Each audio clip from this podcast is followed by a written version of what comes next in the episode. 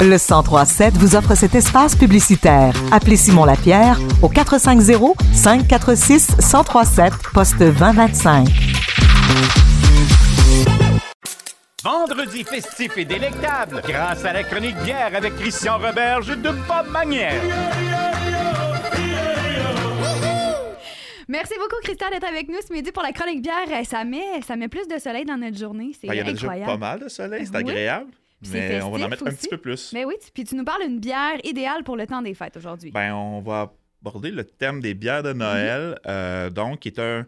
C'est pas nécessairement un style, c'est juste. C'est pas un style en soi. Euh, C'est un regroupement de styles, puis c'est des trucs plus historiques. Euh, ces bières-là sont brassées depuis, on parle de 12e, 13e siècle.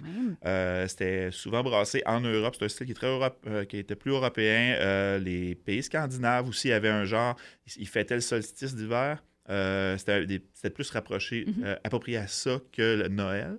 Mais étant dans la même période, ça restait ça. Donc, c'est des bières souvent ambrées, des bières rousses, très fortes en alcool. Euh, pour des raisons historiques, encore là aussi, le grain, euh, les bières étaient brassées vers la fin de la saison, avant les récoltes. Donc, pour commencer à brasser avec le grain de l'année, ils mettaient beaucoup de grains dans les bières pour passer le grain de l'année d'avant. Euh, donc, ça faisait des bières qui étaient beaucoup plus fortes en Mhm. alcool. Puis, ça, ça- ça donnait aussi avec le, le côté festif du temps des fêtes. Et là aussi vient le pourquoi des épices. Souvent, le malt étant moins frais, euh, il essayait de cacher les petits défauts en rajoutant des épices. Euh, ça l'a resté dans la tradition. Euh, les maltes sont rendus de meilleure qualité, ça se garde mieux, mais la côté un peu épicé, les bières fortes, tout ça, ça a resté, ça a resté là. Fait que c'est le style, dans le fond, qui vient avec euh, un peu le, le temps froid, fin de saison, comme tu dis, étant Exact. donné que. Ben, les- la, bière, la bière plus forte, Oui. euh, ça, ça va bien avec le temps un peu plus froid. C'est vrai qu'on a envie d'être euh, chaud un peu plus, ou un peu plus rapidement.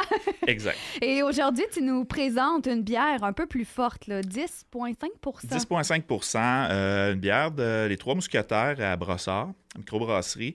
Euh, la grande cuvée réserve de Noël. C'est une bière qui sort à chaque année. Euh, en gros format, c'est euh, 750 millilitres. C'est souvent commun dans ce type de bière-là aussi d'avoir les plus gros formats. C'est souvent des bières qui vont être partagées. Euh, donc, euh, on ne se gêne pas avec les 750 millilitres à 10,5% C'est sûr que quand on est tout seul dessus, c'est un peu, euh, c'est un peu intense. Oui, ben c'est l'équivalent d'une bouteille de vin, 750 À peu près, c'est ça. Pour Fait vous donner une idée, là. C'est, euh, comme boire une bouteille de vin tout seul. Fait que c'est une, bière parfaite à partager. Mhm. Euh, puis le moment de l'année s'y prête aussi.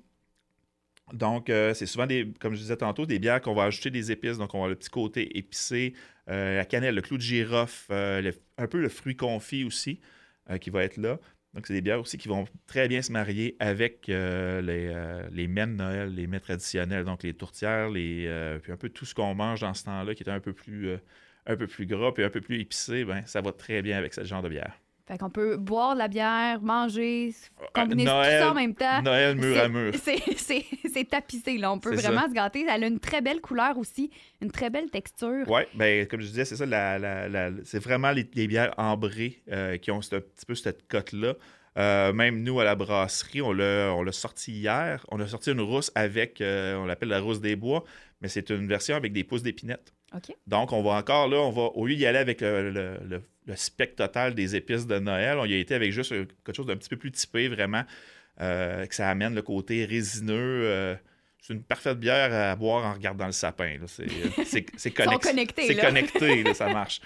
Mais euh, c'est, c'est ça qui sort de ce temps. C'est un petit peu ça, là, aussi, les brasseurs vont donner un peu plus de latitude euh, dans- à ce style-là et l'adapter selon ce qu'ils veulent faire. Et là, c'est une bière qui est quand même forte, 10,5% Est-ce qu'il y a d'autres bières de Noël un petit peu moins fortes si les gens veulent commencer la soirée un petit peu plus se tranquille? fait, euh, oui, euh, de mémoire, j'essaie de voir, je sais que Domaine Bertillon m'en faisait une, qui était, euh, le nom m'échappe, mais qui était euh, environ aux alentours de 6, 6,5% Euh, Il y a les brasseurs euh, RJ aussi qui avaient une qui sortait à chaque année en plus petite bouteille, en bouteille de 341 ml, une bouteille de bière standard, euh, qui de mémoire était plus basse en alcool aussi, mais qui s'achetait en, en- en caisse. Euh, mais, c'est comme je vous dis, on est mieux. Ça revient au même si on en prend oui, moins. on en prend moins. On en prend moins, mais on la, on la partage. Fait que la- le temps s'y prête, puis c'est, euh, c'est merveilleux. Ben, merci beaucoup euh, de ton temps ce midi. Si on veut te contacter, si on veut aller te voir à la boutique, sur les réseaux sociaux, comment ça fonctionne? Sur Facebook, vous pouvez nous voir. On est le site web au, au www.bobmagnail.com. Euh, sinon, sur la rue Bonin, euh, au 500 rue Bonin, la, la- la suite numéro 2, la boutique est là. Vous ne pouvez pas vraiment la manquer. On est là vendredi, jeudi, vendredi, samedi, de midi à 18h, toutes les semaines. Et nous, on se retrouve dans deux semaines pour une autre Ouais. chronique bière, la dernière avant le temps des fêtes. La dernière avant le temps ça des va être fêtes. un beau cadeau qu'on va se faire. Merci beaucoup, Christian. Ça fait plaisir.